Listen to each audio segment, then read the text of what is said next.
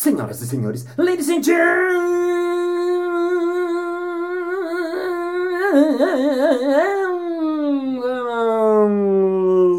mesdames e messieurs, espantalhos e espantalhas. Está começando mais um Balascast Música.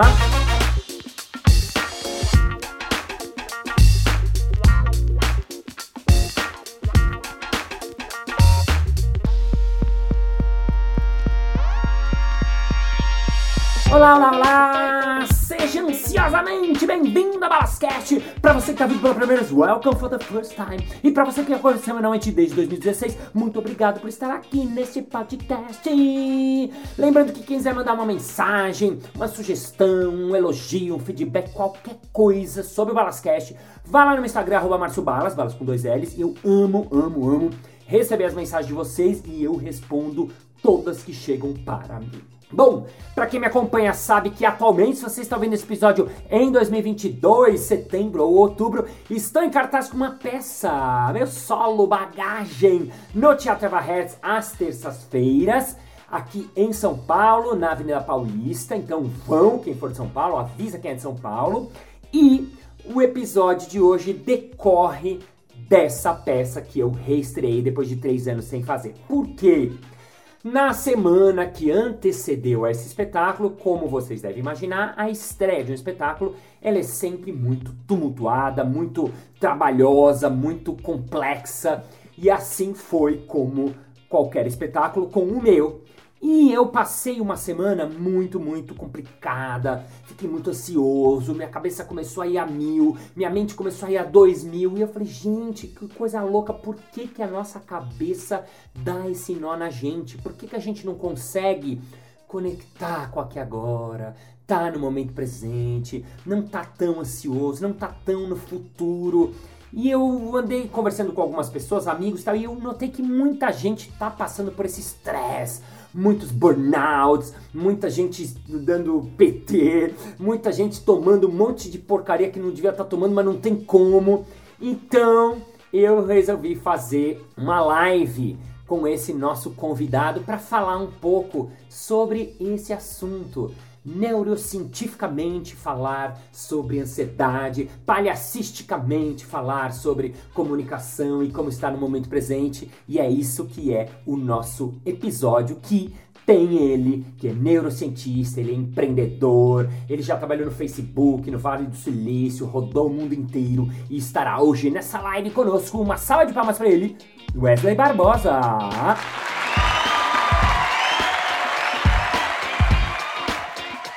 Wesley Barbosa! É isso aí. Beleza, queridão? Bom dia, bom dia a você, bom dia aos ouvintes do Wesley que estão aí, bom dia galera, bom dia Emenda Serenata, Ágios de Rodas. Como é que você tá, querido?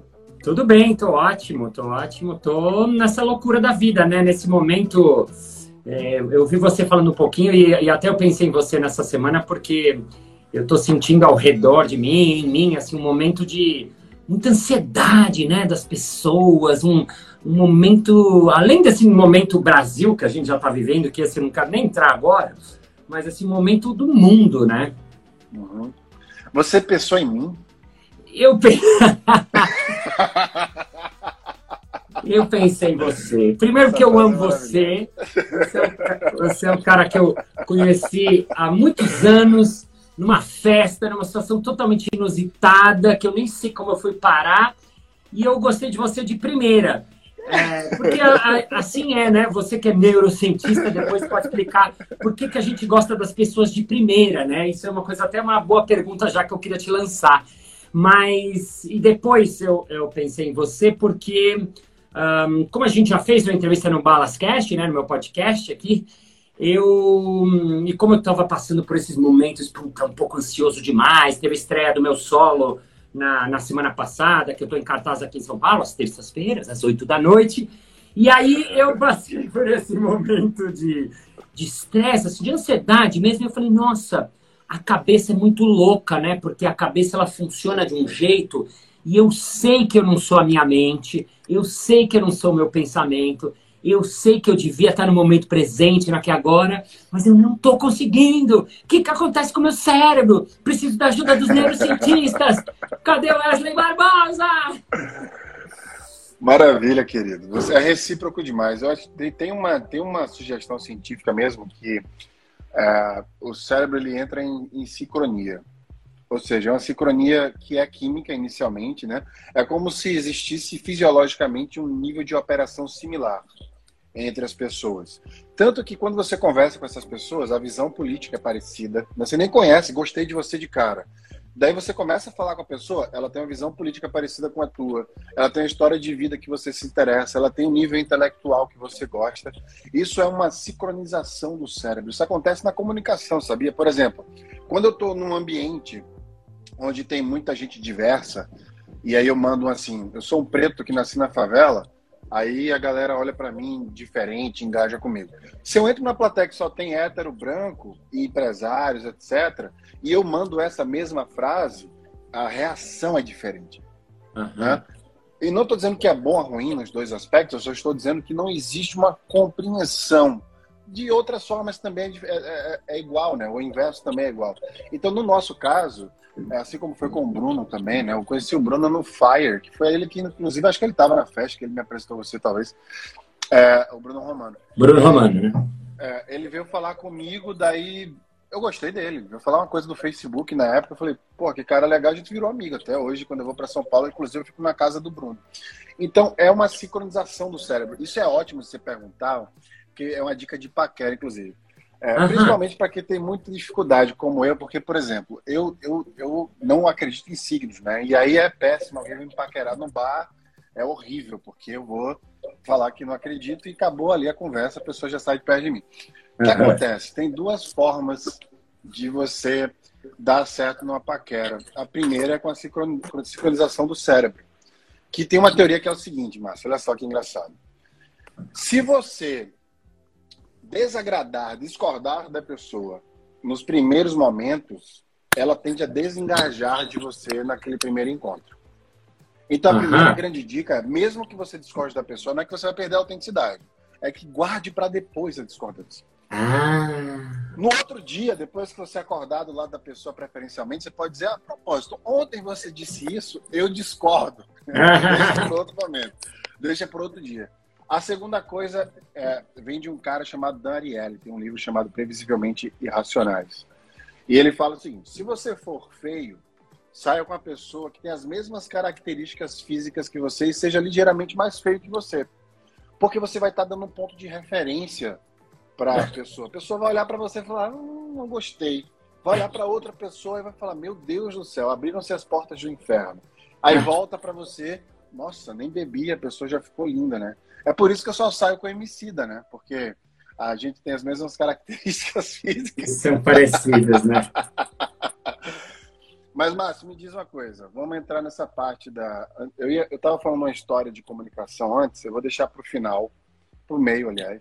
Mas estava falando sobre ansiedade. Eu acho mais importante falar sobre ansiedade. Sim. É, me fala aí, como é que você se sentiu para quando você pensou em mim? Como é que você estava se sentindo aí para a gente é, contextualizar isso? Vamos lá, momento de van. Não, eu, eu, eu acordei um dia pela manhã, assim que eu acordei, e minha cabeça começou a funcionar numa velocidade muito grande.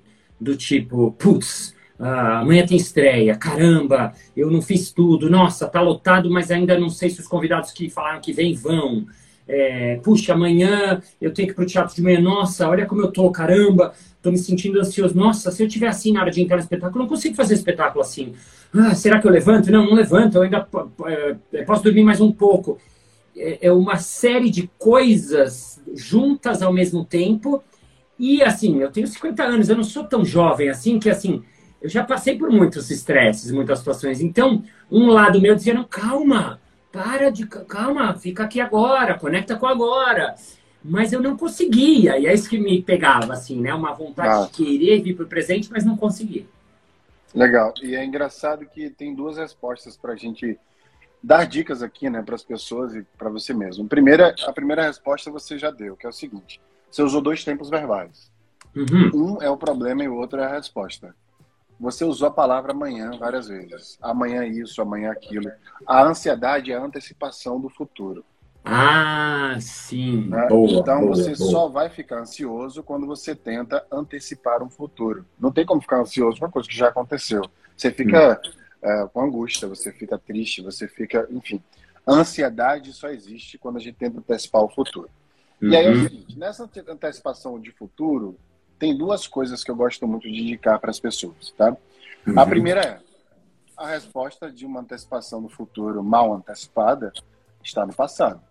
Cara, você, como você falou, você tem 50 anos, você já fez isso milhares de vezes. Você é o, o Bag Matthew Bullets, Matthew Candidates. Cara, uhum. é, vou te fazer uma pergunta. Quer ver? Se você tivesse me ligado, eu, a primeira coisa que eu ia te falar é o seguinte: tá, e se der errado? Vamos, vamos, vamos começar de baixo. Eu não vou te falar, fica melhor, você é foda, você já fez isso mil vezes. Não, vamos pegar a pior, o pior cenário possível. E se der errado? Me fala cinco coisas que tá te deixando ansioso. Ah, e se meus convidados não vierem? Certo, se eles não vierem. Aí tu, puta, vai ser frustrante. Beleza, e daí? Você vai morrer? Não. Vai deixar de ser quem você é? Não. Vai deixar de ter o currículo que você tem? Não. Então, o que é que tu faria se teus convidados não fossem? Aí tu, cara, eu acho que eu chamaria uma galera assim, ou assado, ou botaria um cara, opa, tu se sentiria bem com essa variação de atividades? Ah, me dá uma acalmada. Então, se a ansiedade é a antecipação do futuro, isso quer dizer que se eu tiver um plano, eu estarei, portanto, combatendo esse futuro. Então, eu chamo, eu digo sempre que o plano é o vilão da ansiedade.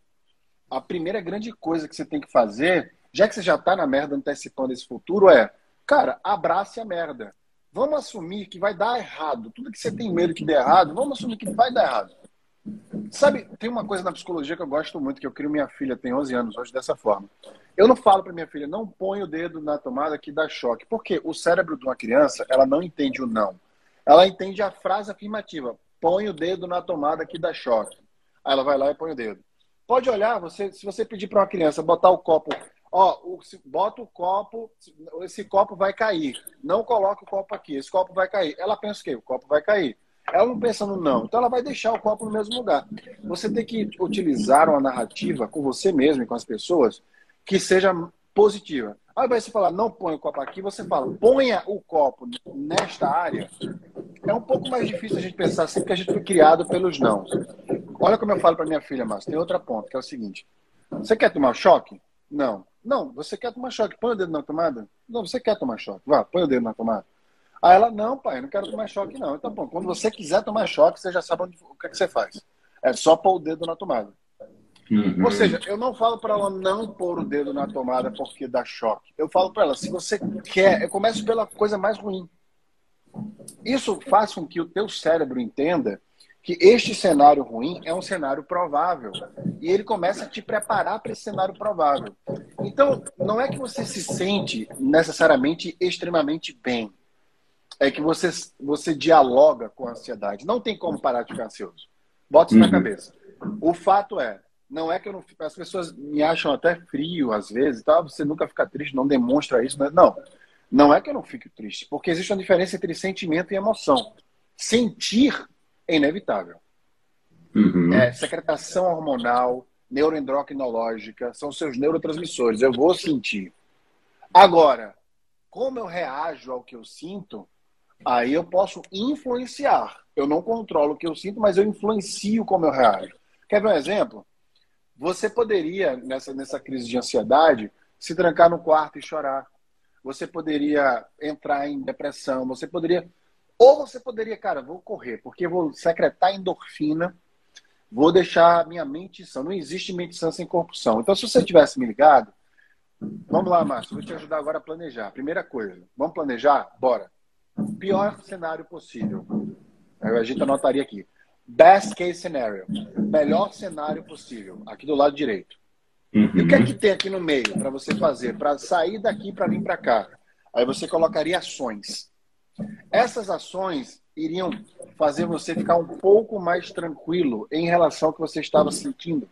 Porque a ansiedade, como é a antecipação do futuro, você tem bola de cristal? Não. Não. Então ela é a ausência de conhecimento. E a única forma de você diminuir a ansiedade neste aspecto, neste exemplo, é tendo conhecimento.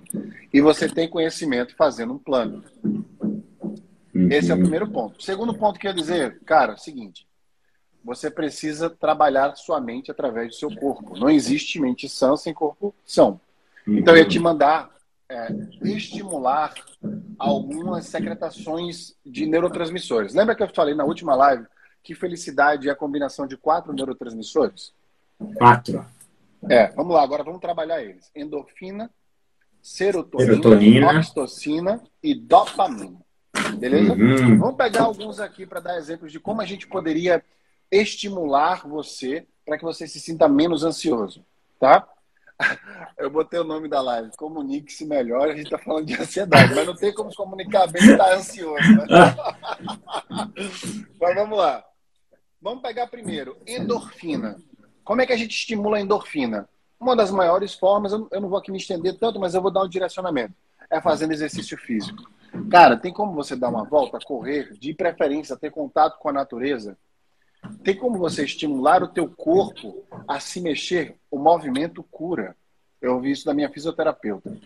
Então, quanto mais a gente consegue ter um ciclo, né, para a gente poder estimular o nosso corpo a se sentir bem, a gente vai secretar um neurotransmissor chamado endorfina. E a endorfina causa um acesso, uma, uma ação no cérebro chamada mielinização. O que é, que é mielinização?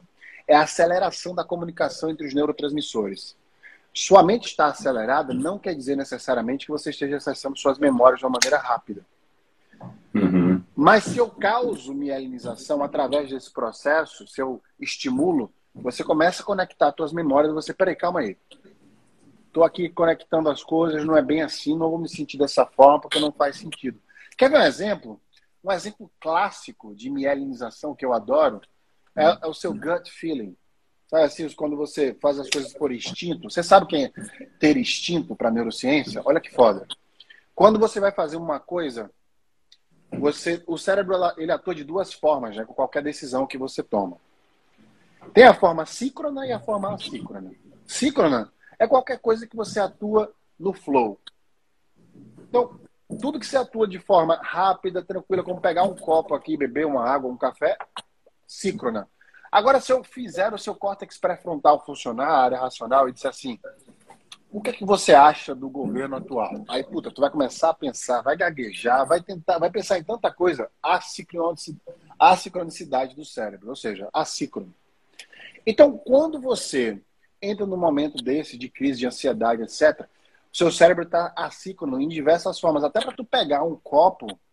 Vai ter dificuldade. Eu vi uma vez uma, uma, um vídeo de um professor americano que ele falou o seguinte: olha que foda, eu quero fazer esse, esse teste contigo. Qual o peso, qual o peso desse copo aqui que eu estou segurando? Qual o peso dele? Chuta. De, de 300 gramas. 300 gramas. Estou segurando o copo 300 gramas. Está pesado? Não. Se eu segurar ele por uma hora? Hum, vai ficar pesado. Tá pesado e por um Sim. dia inteiro. Uou, vai pesar mais. Não é? Vai doer. Então, mesma coisa é o, o, o, problema, é o pensamento. Se você pensa rápido, não dói. Puta, amanhã uhum. vai lotar? Não vai? Não sei, vamos ver, vamos trabalhar para que lote. Não doeu. Se você demora uma hora pensando nisso, teu braço vai começar a ficar dormente, né? Mesma coisa do teu cérebro. Uhum. Se você passa 24 horas pensando nisso, e aí? Você está fudendo você inteiro. Então, a gente tem que fazer um, um trabalho reverso vai correr, mielinização vai causar essa, essa, essa, conexão entre as células e aí nervosas, que são os neurônios, e aí vem o instinto, que é o seguinte: olha que foda o que é o instinto. O instinto é o acesso consciente ao subconsciente de maneira síncrona. Como, Como é que é o acesso? De novo, de novo, repete o acesso. O cérebro, é. o cérebro atua de a, a, a, o instinto. Quando você atua de forma instintiva, você dá consciência ao seu subconsciente de maneira síncrona. Ou seja, você entra em flow entre o seu consciente e o seu subconsciente. Sabe como? Uhum. Quando você olha para uma coisa e você fala assim, eu já sei o que fazer aqui. Aí você, caralho, eu sinto que eu devo fazer isso. Você faz e dá certo? Sabe por que você fez isso e deu certo? Olha que foda. Não tem nada de força do universo nisso. Isso é força do cérebro. O cérebro pegou o seu padrão de atuação subconscientemente de todas as suas memórias que você fez no passado ele deu uma fórmula inconscientemente para dizer, Márcio, somando toda a tua experiência, você atuaria dessa forma. A gente está te entregando um plano para você atuar com o que está acontecendo agora na sua vida. Por isso que muita gente fala, eu segui meu instinto e deu certo. Cara, é, é lógico que seguir o instinto vai dar certo. Porque o instinto é o cérebro te falando de todas as decisões que tu tomou no passado, através de acesso a memórias e te dando um mapa para que você faça aquilo da melhor forma possível. Tem, olha que coisa foda, né? Que a gente não aprende na escola, deveria, né? Imagina se a gente aprendesse isso na escola, que o nosso cérebro te dá um mapa de atuação.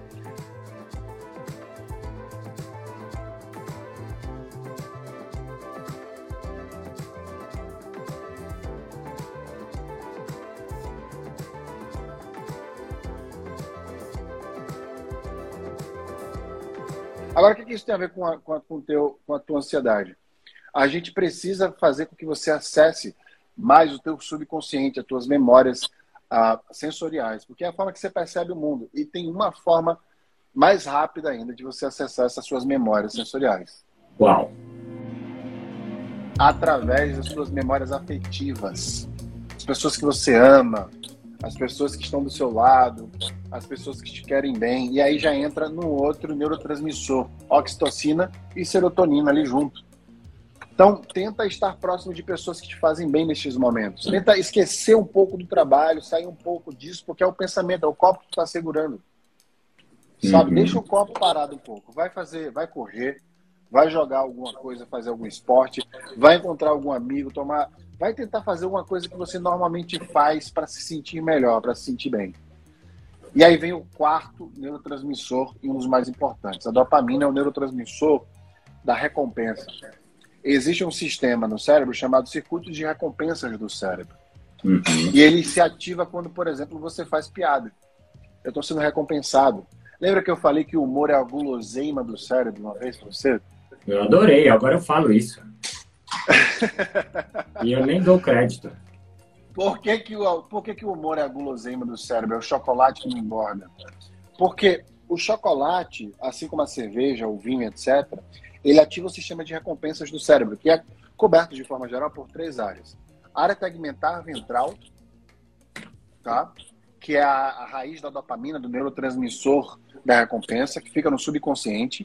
O núcleo accumbens, que é o núcleo do prazer, que também fica no teu subconsciente, e o teu córtex pré-frontal, que fica atrás dos teus olhos aqui, que fica responsável pela área racional. Então, essas três áreas conectadas de maneira geral é o que a gente chama de circuito de recompensas do cérebro. Então, quando você faz uma piada muito boa, aí você está ativando o subconsciente da pessoa e dando a racionalidade que aquilo é muito bom. Quando a piada é ruim ou complexa, como uma piada britânica, né? Que o cara fala uma coisa que, é, que ele usa um humor mais sofisticado, sarcasmo, por exemplo, sarcasmo, por exemplo, ele faz o, o inverso. Ele começa pelo córtex pré-frontal e aí ele termina no teu subconsciente. Você faz. Hum. Ah, caralho, entendi. É esse clique é a navegação da informação do consciente para o seu subconsciente. Do contrário, também é verdade. Piadas mais bobinhas, os trapalhões, não sei o que, o Chaves, o Chapolin, é daqui para cá. Ele fez uhum. você, puta, rir, não precisa nem pensar. É o Homer Simpson. Uhum. Sacou? Mas piadas mais sofisticadas, como por exemplo a do canhão lá que você fez na, com os barbichos, Grand Canyon no final, eu mostrei pra minha filha ontem. É. é. uma piada que você tem que falar inglês, tem que saber canhão, canyon, né? Você tem que raciocinar, por isso que demora um pouquinho para rir, tem aquele delay. Né? Então, qual é o exercício que você tem que fazer, Márcio, a partir de agora, e todo mundo que está nos ouvindo? Anota no papel, usa a tua parte motora para aprender. Quais são as coisas que você mais gosta de fazer, que mais te dão prazer e bem-estar? Não se combate uma crise de ansiedade apenas quando a crise acontece. A gente combate a crise de ansiedade num processo. Então, já que ela já aconteceu, vamos criar um processo de bem-estar? Ó, eu amo água de coco, eu amo jogar tênis, eu amo estar com a minha filha, eu amo ler livros de distopia, eu adoro seriados de medievais. Eu tenho como colocar isso maior parte do tempo durante o meu dia ou a minha semana? Maior parte uhum. do tempo. Eu amo tocar instrumentos musicais. Adoro tocar instrumentos musicais. Eu tenho como tocar todos os dias? Então, macho, crie uma vida, uma rotina onde não existe espaço para esse tipo de crise. Porque se você parar para pensar, uma crise de ansiedade é igual uma crise de coluna. Não foi o fato de eu ter ficado na cadeira uma hora assim com a coluna curvada que, que fez ela doer. Foi todos os outros dias anteriores, todos os estresses que eu recebi, que naquele dia explodiu minha coluna. Então, olha como é que foi a tua semana antes daquela crise. E a anterior, como é que foi? Então, uhum. quando você estiver saindo muito dessa lista que você está criando, saiba que ali é uma red flag, é uma bandeira vermelha. Opa, vamos dar uma voltada para cá. Sabe por quê? Porque a ansiedade, agora vamos falar da maneira fisiológica. A ansiedade, ela, algumas vezes, tem pessoas que têm predisposição fisiológica para ter ansiedade. Então, muitas vezes, pode ser que naquele momento, fisiologicamente falando, fosse reversível no teu caso. Não tem nada que você pudesse fazer, pensar. O pensamento ele não tem poder. Isso, olha que eu adoro falar isso. Não existe poder do pensamento. O pensamento ele é proveniente de um poder, que é a descarga elétrica, a sinapse nervosa. Esse é o poder, né? Então, pensamento não é penso logo existo, é existo logo penso, né? Ou seja, devido à parte fisiológica, você cria o pensamento. Então, já que você está com esse tipo de pensamento, qual é a chave para você virar fisiológica. Lá, neurotransmissores que vão te ajudar nesse processo. E aí está esse plano aí que eu te, que eu te passei como sugestão. O que, é que você acha disso tudo aí? Porra, é muita coisa, adorei, uma aula. Rolou uma aula aqui, né? Muito legal. Eu acho, eu acho muito legal, né? Eu tenho, eu provei isso na, na, um pouquinho na experiência, né? Porque quando eu falo que eu tenho 50 anos, é no sentido de já ter passado por muitos, né, muitos perrengues, muitas... e eu aprendi não desse jeito que você está falando, mas meio na porrada, que hum, inclusive eu faço, né? Eu tenho um ritual que eu faço, que, que, é que eu fiz no, no, no, dia. Eu, eu meditei, eu tomei meu beijo gelado, eu fiz minhas orações, eu fiz meus agradecimentos, eu fiz minha corridinha de meia hora e eu fiz minha escrita, voltei. Escrita era uma coisa que eu tinha deixado de lado, é, escrita diária, e estou voltando, assim, pegando, porque para mim também funciona bem de colocar isso no papel, né? Então, é, é, eu sinto que essas práticas, né, que nem você falou, são coisas que ajudam a gente a, pelo monte de coisas que você falou, né? A gente que é leigo do assunto não sabe muito porquê, mas você sente, depois de eu correr meia hora, eu tenho essa sensação agradável, por mais que meu corpo está doído, por mais que eu não sou nada dos, dos esportes, né? Ah, então caminha, se for o seu caso, né? Ai, mas meditar, não consigo parar o pensamento. Não, não se trata de parar pensamento. Se trata de você parar e olhar exatamente o que está passando no seu corpo e na sua mente. Seja com aplicativo, seja com respiração, seja com yoga, seja com mindfulness, seja com o que for, né? Ah, escrever, ai, mas eu não gosto de escrever. Não tem que gostar. Você não vai escrever um best-seller. Você vai escrever o que está passando na sua cabeça exatamente para você entrar, descarregar um pouco dessa loucura que está na sua cabeça para um papel, para depois, eventualmente, até poder ler, ou no mínimo, esse processo em si já vai funcionar. A oração, ai, mas eu não sou religioso, também não sou nada religioso. Inclusive, quando eu voltei a rezar, foi uma época que eu fiquei mais mal, muitos anos atrás, e eu tinha completamente parado de rezar. Alguém falou, ai, reza, ai, mas rezar não tem nada. E eu lembrei uma reza que eu gostava e comecei a fazer ela todo dia e comecei a falar: nossa, o poder da reza não tem a ver com a religião, o poder da reza tem a ver com a reza em si, com você uh, se relacionando com ela. Então, pode ser o Pai Nosso, pode ser lá o Shema que eu faço no hebraico, pode ser uma reza que você inventa, pode ser uma reza criada por você, pode ser uma reza por estar tá vivo, né? É, o agradecimento é a mesma coisa. Ah, mas vou agradecer, agradecer o quê? Pô, olha, você está vivo, olha seu corpo como funciona. Olha o que o Wesley falou, olha a loucura que é o nosso cérebro, a nossa cabeça. A gente coloca uma comida para dentro e, e, e, e, ela vai ser digerida por milhares de enzimas que vão processar ela. Uma parte vai para cá, uma parte. A gente nem sabe como isso funciona. Meu, agradece seu corpo. Você não sabe. Ai, não acredito ainda. Mas não. Agradece por estar vivo. Agradece sua família, agradece seus pais, sua mãe. Ah, mas eu briguei. Pô, seus pais te, te fizeram, então aí, estão, estiveram aí agradece seus amigos, agradece por estar vivo, seu cotovelo, sua coluna, quando sua coluna está funcionando, a gente agradece. A gente só sabe que a coluna ela é fundamental, o braço, quando ele não está funcionando. Enfim, então essa série de coisas E aí vou terminar puxando para o meu assunto, porque alguém escreveu aqui que eu adorei. É, é, o Valmir falou: ah, o Balas, o Balas provavelmente diria sim para o que vier, abraçaria essa oportunidade, né? E entrando aí um pouco no meu assunto, né? O que eu entendi que o palhaço e o improviso têm em comum, né? Que eu falo nas minhas palestras, tal, esse tal de sim, né? E basicamente o primeiro dos três sims que eu falo, né? Quando eu fui fiz o TED, que eu comecei a pensar assim, como existe mais a fundo no sim, né? Então, o primeiro sim que eu entendi é o sim para mim. Eu entender que eu crio, eu me comunico, eu vivo primeiro a partir de mim. Então, a primeira coisa que eu preciso fazer é conectar comigo. Por isso que faz sentido isso que está falando. É conectar comigo, é conectar comigo, é perceber como eu tô. Mesmo se eu estou ansioso, eu preciso conectar com essa ansiedade. Eu preciso aceitar que eu estou assim. Eu preciso perceber que, nossa, olha esses pensamentos, caramba, olha a loucura. Nossa, olha meu coração, está um pouquinho batendo. Nossa, olha como eu não estou conseguindo segurar o copo. É, nossa, olha minha respiração, deixa eu contar 10 respirações. Essa conexão que a gente faz no teatro, né, que eu aprendi isso no teatro e no palhaço. Eu fui entender depois que ela serve para a vida, porque, porque antes de entrar em cena eu preciso fazer um aquecimento, eu preciso fechar meus olhos e respirar para eu conectar comigo, para ir para o segundo sim, que é conectar com o momento presente, né? Tá no aqui agora, para depois ir para o terceiro sim, que é conectar com o outro. No meu caso, conectar com a minha plateia, conectar com o meu parceiro, a gente falando de comunicação aqui, conectar com a audiência, conectar com aquele público que está lá naquele momento, né? Então, essa é um pouquinho a, a, a minha Maravilha. visão do momento.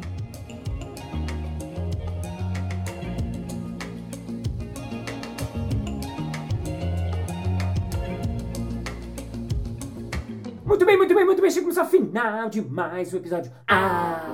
Mas na segunda-feira que vem tem mais. E, e se você quiser saber mais sobre Wesley, vai lá no Instagram dele, Wesley Barbosa. Wesley é com W mesmo. E você vai ver o conteúdo dele que é muito legal. E Wesley é com Y no final também, para complicar um pouco mais. E vamos agora ao nosso momento merchan. Malas, eu achei muito interessante essas dicas que você deu para a gente se comunicar melhor, mas eu sou um pouco tímido e eu queria trazer algo para o meu time também e para a gente poder, assim, ter uma habilidade melhor na hora de se falar. Você tem algum tipo de produto corporativo para a gente? Ei, ei, ei! É claro! Eu tenho uma palestra chamada Impro Speech, um improviso como ferramenta para você falar melhor qualquer coisa. Basta você dar uma olhadinha lá no nosso site marciobalas.com.br e me leva para sua empresa. É isso aí! Muito obrigado pela sua audiência, pela sua paciência, pela sua sapiência, por estar seu foninho coladinho no seu ouvidinho nesse momentinho onde você estiverzinho, neste instantezinho. Thank you, ladies and gentlemen, for heart, for beating, for being the hard moment present, for knowing that we have to run, we have to have, we have to do the fucking oxytocin, dopamine, oxytocina, and vitamina. We have to do exercise, we have to meditate, we have to connect yourself, we have to be in the moment present, you have to not be in the future, we have to be you, and see you next Monday. Bye bye.